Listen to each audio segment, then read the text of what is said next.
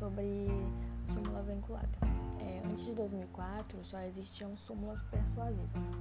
É, súmula é o resumo de vários julgamentos de um determinado tribunal sobre determinada matéria quando as decisões são no mesmo sentido. É, tais súmulas elas são persuasivas e não obrigam os magistrados a seguirem suas orientações. Elas podem ser criadas por qualquer tribunal como forma de consolidar e orientar o jurista a respeito do entendimento predominante do tribunal. Já em 2004, é, através de uma emenda, emenda constitucional, foi criada a figura da súmula vinculante.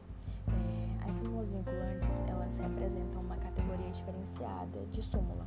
Elas são dotadas de um teor obrigatório, ou seja, elas obrigam a administração pública e todos os demais juízes e tribunais a seguir o conteúdo dela.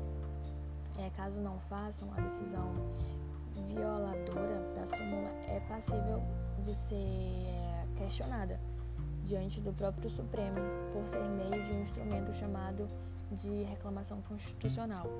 Portanto, a súmula vinculante é, somente pode ser criada pelo Tribunal Supremo Tribunal.